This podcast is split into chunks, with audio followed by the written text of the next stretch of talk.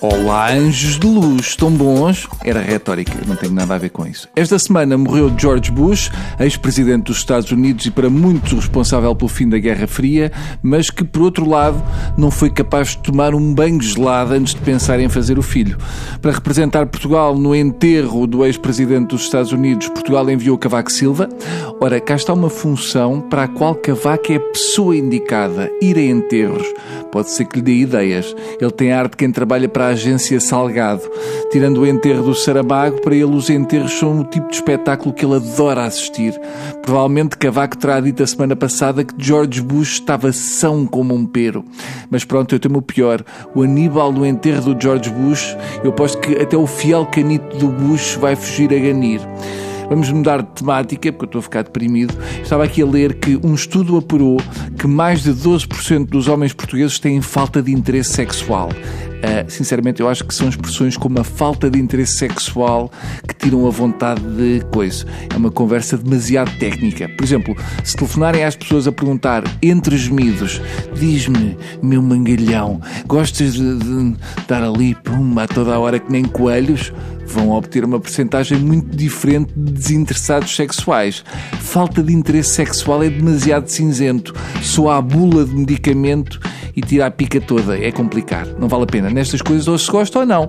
Ninguém diz, ah, estou com um bocado de falta de interesse pelo cunilingus. Eu sei do que falo porque sou capaz de andar quilómetros para ir comer ostras. Adiante, mas se for possível mantenham as crianças longe desta parte do tubo porque a temática é para maiores de 18.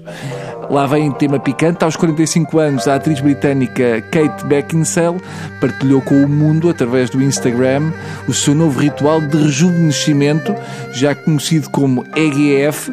O tratamento consiste na aplicação, atenção, preparem o saco de vómito, de um sérum sobre a pele do rosto com uma substância composta por células estaminais retiradas de prepúcios de bebés sul-coreanos circuncidados. Hã? Parece poesia, parece Sofia de Melbreiner. Valha-me Deus, isto é tipo aquilo que eles fazem no Vaticano, mas em cornflakes. A atriz Sandra Bullock também escreveu no seu Facebook: Depois de um longo voo, gosto de me deitar e de ser coberta com uma máscara de prepúcios clonados e liquidificados. Sinceramente, quem é que não gosta? Uh, eu, eu, por acaso acho que não aprecio Sandra, nem sou capaz de comer túbaros. Assim de repente nem me imaginei ir para a cama com uma máscara de gel de clitóris de meninas do Sudão do Sul. Sinceramente, Sandra, eu prefiro ficar com a cara mais enrugada do que um cão charpei velhinho depois de uma hora no banho do que esfregar isso nas ventas. Confrontada com a proveniência do líquido aplicado no rosto, Sandra Bullock respondeu não fique deitada com pedacinhos espalhados pela cara. Chame-lhe o tratamento de pênis. E quando perceberes o bem que faz à pele, vais a correr para o especialista mais próximo e pedir: dá-me o pênis. Sim, senhor. Fantástico, Sandra. Se o Harvey Weinstein soubesse disto, tinha esquecido a profissão de produtor e tinha optado por ser dermatologista de Hollywood. Raio de ideia é esta? O que é que vem a seguir? Uma máscara facial com raspas de escroto de velhinhos da casa do artista? Mas ter juízo e deixar as partes baixas das pessoas em paz. Uma das notícias da semana foi, e vou ler, cerca de 10 formandos do 40 curso do Centro de Formação da GNR em Porto Alegre terão sofrido graves lesões e traumatismos durante o módulo Curso de Bastão Extensível. O nome soa a qualquer coisa de natureza sexual, assim uma espécie de enlarger bastão. Segundo as notícias, a violência foi tal que obrigou, em alguns casos, a internamento hospitalar e intervenções cirúrgicas. Ah, eu estive a ver as imagens e aqueles fatos dos instrutores da GNR são excelentes para ir ao Black Friday ou então para futuros toureiros. Eu acho que aquilo só se justifica se estão a preparar a GNR para carros conduzidos por robôs. Qual é a lógica daquilo?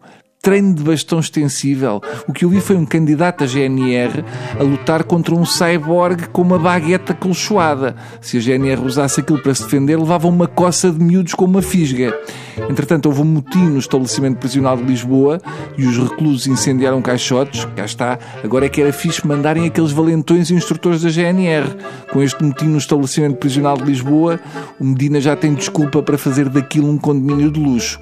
E até pode ser habitado por banqueiros, que lá deviam estar agora. O presidente da China, Xi Jinping, salientou num artigo publicado no DN e JN que China e Portugal estão numa fase crucial do seu desenvolvimento. O líder chinês fez uma visita de Estado ao nosso país na passada terça e quarta-feira. Fez bem. Uh, se tivesse chegado no domingo, dia 1 de dezembro, era de o atirar da janela do Ritz para manter viva a tradição. Talvez por isso eu não concordei quando o governo de Passos decretou o fim do feriado de 1 de dezembro, porque eu acho importante que o mundo tenha a percepção que nós não somos só um país de grandes costumes, onde as revoluções se fazem com cravos porque nesse dia não havia gladiolos. Nós também somos capazes de defenestar pessoas. Ao contrário do que o mundo, que nos elege como melhor destino turístico do mundo, pensa, nós não somos um povo fixe e hiperpacífico que atura a Madonna e o Medina. Também atiramos gente, especialmente invasores. Fomos o primeiro país do mundo a abolir a pena de morte, mas se nos chateiam, somos capazes de mandar fazer marquises só para aviar quem não vem por bem. O português é desenrascado e de uma janela consegue fazer uma guilhotina. O presidente da China pagou 2 milhões para ter o Ritz por sua conta, mas por outro lado compensou no que o Hotel Ritz vai pagar de eletricidade à EDP. Basta ter deixado todas as luzes de todos os quartos acesas. Eu tenho que confessar que não gostei de ver o nosso presidente Marcelo a babar-se enquanto apertava a mão ao presidente chinês. É mau sinal. Não me digam que ele ainda bate a bota primeiro que o Aníbal. Cuida-te, Marcelo precisamos de ti, porque se acontece alguma coisa, fica o Ferro Rodrigues a mandar nisto e ninguém está seguro. Uma beijoca do Ferro Rodrigues é a última coisa que nós queremos. A situação em Paris com os coletes amarelos foram destaque nas notícias em todo o mundo. É a chamada Festa do Colete Amarelo. É terrível pensar que Paris, para muitos, capital da moda, tem tanta gente vestida com aqueles horríveis coletes amarelos. Confesso que também me senti influenciado e esta semana tive um furo num pneu, vesti o colete amarelo e de repente senti-me um revolucionário. Ia só trocar o pneu do meu automóvel, mas assim que vesti o colete amarelo decidi deitar fogo à viatura. Este movimento dos coletes amarelos é tramado porque ninguém sabe quem manda naquilo. Podia haver um tipo com um colete dourado com quem o Macron pudesse reunir. Por cá, um senhor tetraplégico fez um protesto numa gaiola junto ao Parlamento por uma vida independente. Eduardo Jorge tem casa própria, onde passa os fins de semana, mas não vive lá diariamente por precisar de apoio constante. Que pena não poder dar duas moradas, como fazem certos deputados, para receber mais um subsídio. O Estado paga 1.100 euros a um IPSS, mas como ele trabalha, não pode receber esse subsídio e ser independente em casa própria. Segundo o que vi nas notícias na televisão, em nota de rodapé, em relação a este caso, e cito: protesto à porta do Parlamento Marcelo Rebelo de Sousa convenceu o tetraplégico a desmobilizar. Só faltou dizer que o Marcelo o pôs a andar. Estivemos muito perto do milagre do levanta-te anda. Lá fora, o presidente do Eurogrupo, Mário Centeno, pediu ao ministro das Finanças português, Mário Centeno, medidas adicionais para cumprir o Pacto de Estabilidade. Estamos feitos, pá, estamos feitos porque temos um ministro das Finanças com dupla personalidade.